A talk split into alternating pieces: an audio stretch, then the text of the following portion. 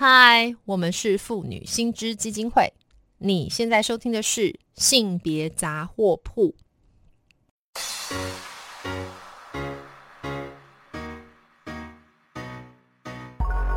从生活看性别，与你分享生活中的性别故事。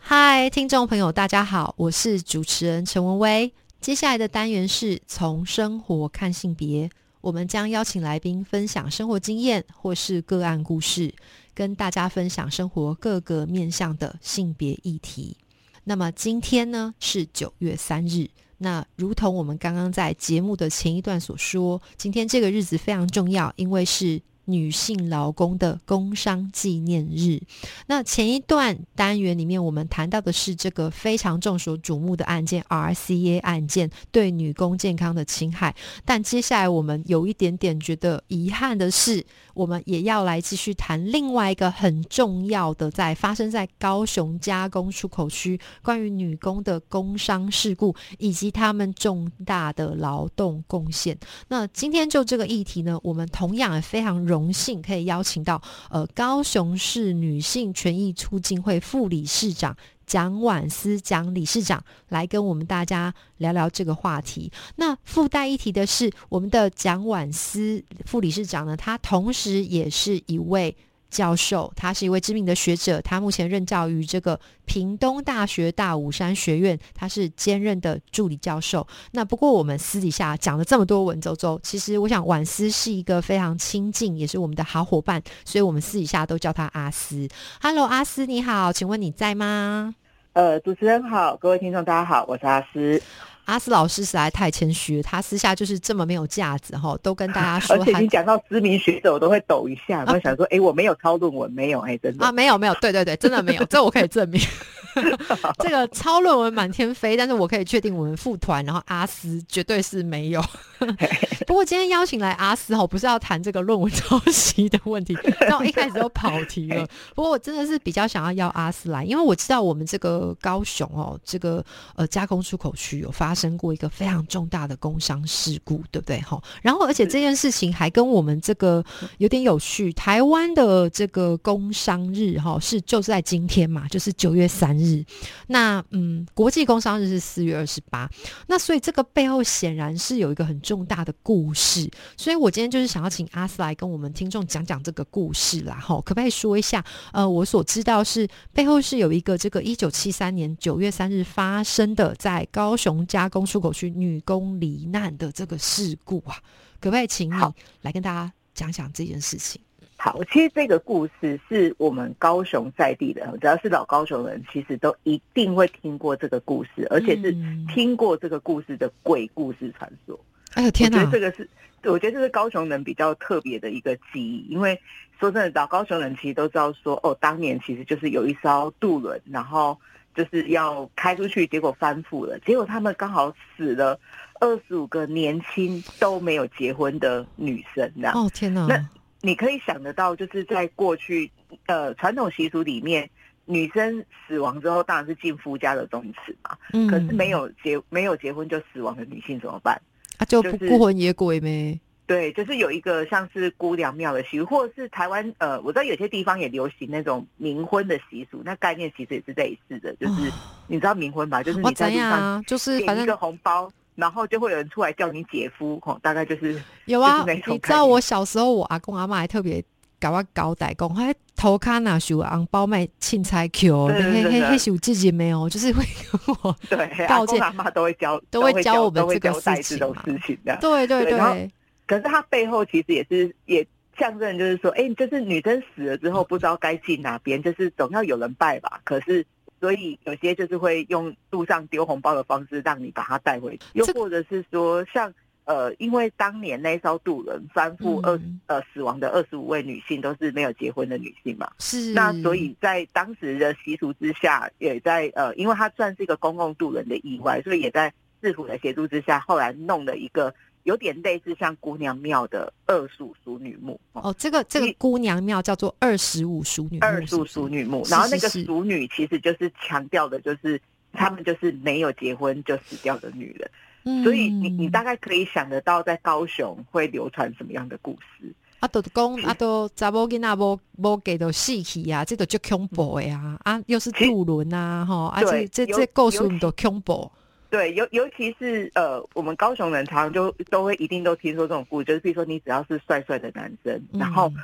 晚上骑摩托车给他骑过去那边，你摩托车就会突然抛锚，然后就发不动，哦。然后边呀有些查波丁娜菜咖喱修的讲来哟来哟来哟，呜呜、这种故事我也听好多，因为我要顺便讲一个岔题，我们你就是我我我阿公阿妈也一直提醒我说，嘿，我跟你讲，嘿，查囡娜若是无给吼，伊都直接翘起吼，翁先起吼，因为有够灵诶，就是我从小就我听告灵灵，就是很灵啦，就是说哦，因为嗯，就是影响力很大，就是说他们那个冤气也会比较重，类似像这样子的，就是说非常灵验呐，就是说哎、我觉得我觉得你讲的这个其实也跟他后来的演变有很大关系，哦，真的吗？因为他后来，因为他变就变成像是一个阴庙的概念嘛。那你知道台湾其实过去有一阵子流行那种六合彩大家乐的签赌，是赌徒其实就很爱去拜这种所谓的阴庙。庙，觉得所以那有一阵子二十五熟女墓居然很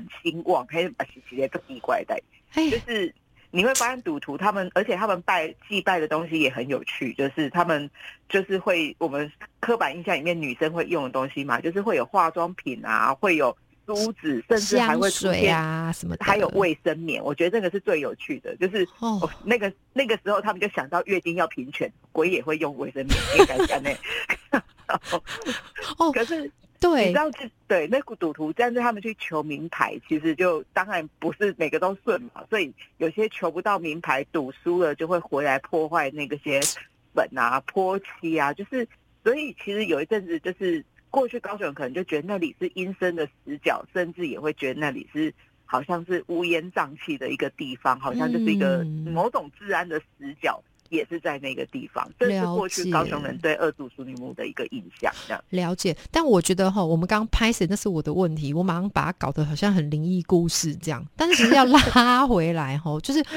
我我觉得刚刚因为我们一开始要谈的是这个加工出出口区的这个嗯女工嘛，对不对哈？然后这些都是年轻女性，我我所知道，就是因为呃，我知道阿斯先前二零一七年有投稿一篇文章哈啊，其实就是有去谈说这个个案。啊，他我所了解，这个未满十四岁的有很多人呢、就是这些女乘客二十五个里面，全部都不满三十岁，哈啊，结果是这些人就因为是那个搭渡轮嘛，然后要去工作，就是一些女工嘛，结果这个翻覆之后，结果反而这是一个很巨大的做工伤案件。结果后来我们的处理方式是盖一个这个姑娘庙，然后这个二十五淑女墓，然后还衍生出哦这个。这个女性忽然变鬼之后，又有她的利用性，对不对？哈，所以我觉得这件事情本身我听的不是很舒服呢，因为我觉得好像没有把他们就是身为这个女工，还有他们这个背后，还有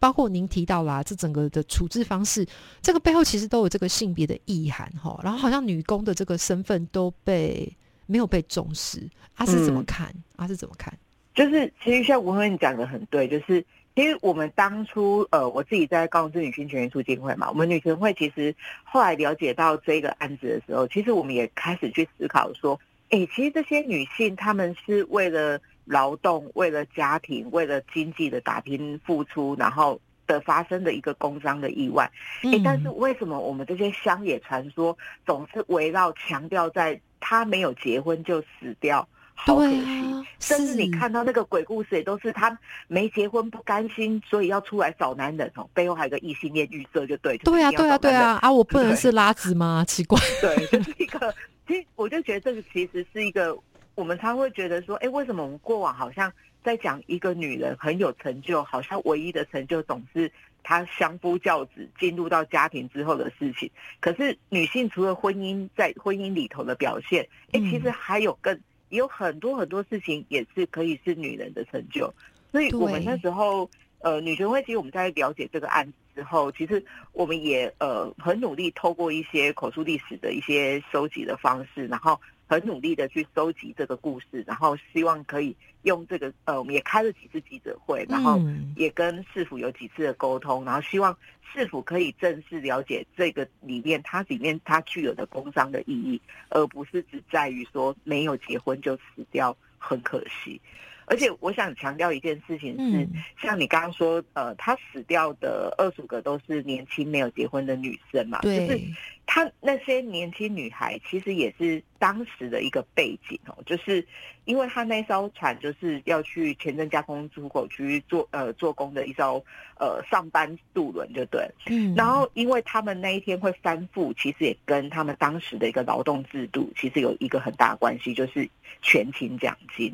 就是你只要不要嗯嗯嗯嗯呃嗯迟到，你都每天都有来上班，你就会领到一个全勤奖金。但是名为虽然名为奖金啊，但其实是他们实职薪资里面很重要的一部分哈，就是他们可能薪水只有一两千块，可是奖金就好几百块。是，所以其实是整个占薪水很重要的一部分嘛。对，那那一天会翻船，就是因为刚好前面的渡轮哈，就是有些延迟，所以后来好不容易来了一艘。嗯，那你可以想象那些要去加工出口去上班的那些女孩，哎，她们其实就很担心会迟迟到。到嘛，迟到就没有全他们就勤了啊。对，所以他们就硬挤那艘船，所以明明可能只能坐二十几个人的船，但是嗯。最后硬挤了六七十个人上啊去。，天哪，你可以想象那个画面，就是船可以站的、可以挂的，全部都挂满满，然后是。最后那个船就开出去，摇摇晃晃，摇摇晃晃一段之后就就就就就散了，是，，对，然后翻了之后，虽然救起了大多数人，可是最后还是很不幸的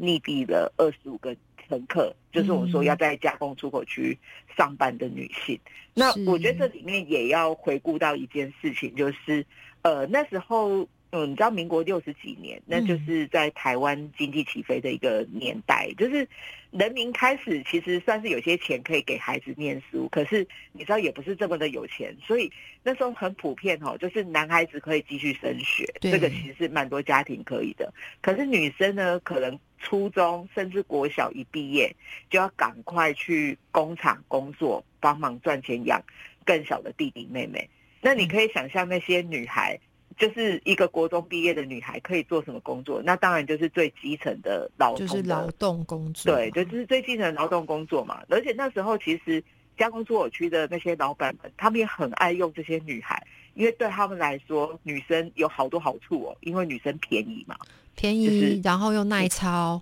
又听对话，也不敢话对，不敢不敢喊完扣，全对不对？没有，而且完全没有升迁的问题，因为女生你一旦结婚就可以要你自动离职，她又可以换对。新鲜年轻一直有新鲜的肝来这边配合对。冠老板，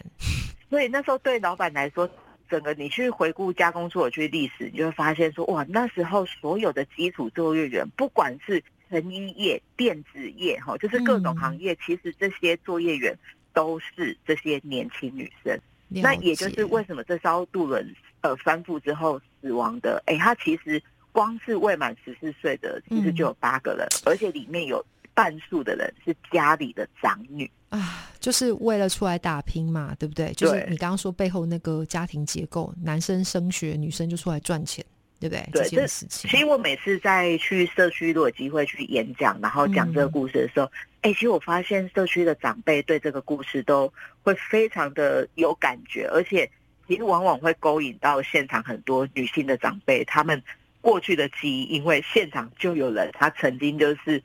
呃放弃所有的升学机会，帮忙养更小的弟弟妹妹的这样子让他们可。以对对对，这个我自己也深有所感。虽然我不是那个年纪，但是也常常听到阿嬷啦，哈，他们就是嗯那个阿嬷那一辈的，他们会常常谈这件事。不过我想要把这件事正面拉回来一点，我想要拉回来，因为我们阿斯哦，其实他就是如我所说，他是这个高雄市女性权益促进会嘛，好的这个副理事长。那我知道，就是这个呃高雄女权会，其实在这件事情上面有做很大的一个琢磨哈，包括就是二零零八年，终于我们去把这个莫名其妙的姑娘庙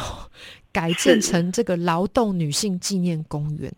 那就是我想要来问一下阿斯，因为我知道您有这个相关投入。那因为时间的关系哈，我想要请您很简要的去说明一下，说，哎，这个背后啊，这个女权会它主要的诉求跟理由是什么？其实我们当年在看这个东西的时候，其实也会很期待。我们每次在呃讲，大家就有个广告写啊，hockey 啦，就讲那些台湾的无名英雄，你永远。放出来的这些画面，好像背后这些劳工好像都是男性的身影。对。可是台湾在经济起飞的背后，其实也有很多女性的劳工在这里面默默的付出，然后推动着台湾的经济成长。嗯。所以我们也希望借由这个的议题的推动，让大家更重视女性劳动者的权益。那我觉得这几年，其实我们也陆陆续续持续有跟市府呃高雄市府其实有很多的配合合作，包含我们之前其实也有呃帮忙他们收集呃就是女性劳动者的老照片哈，就是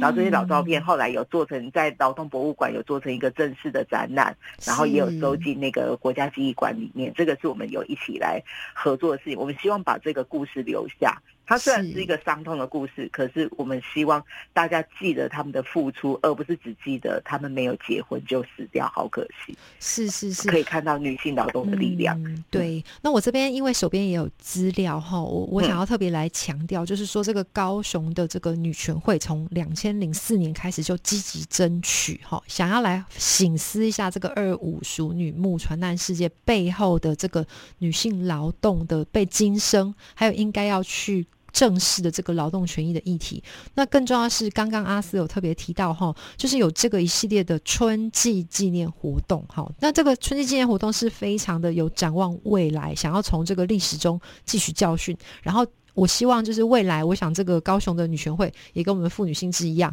都继续积极的去推动这个女性劳动权益的这个平权。哈，希望是对。那这个真的非常荣幸，今天有机会找阿斯来谈，可惜就是时间比较少。希望下次再找你来多谈一谈。尤其这个 其实其中有一环，我很想下次邀请阿斯，因为这个习俗面上面的性别意涵，我想我们可以从这个故事还可以谈非常非常的多。嗯，对，没错，没错。好。好，今天非常谢谢阿斯哦，谢谢你，好，谢谢吴威，好，拜拜，拜拜。如果听众朋友对于这些性别议题有兴趣的话，非常欢迎到高雄市女性权益促进会，当然或者是包括我们妇女心知基金会的脸书粉专按赞追踪，或是发了我们的 IG 网站，也当然更欢迎捐款支持我们继续争取性别权益哦。